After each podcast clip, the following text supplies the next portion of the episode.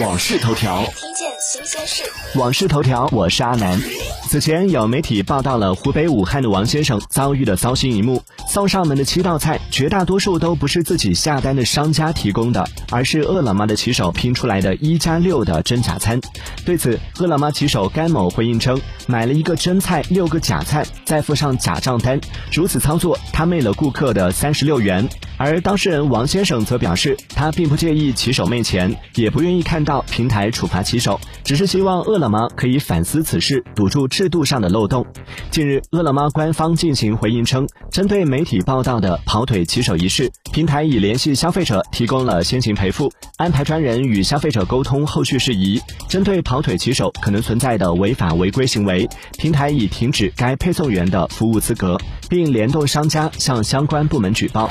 订阅关注网讯头条，了解更多新鲜事。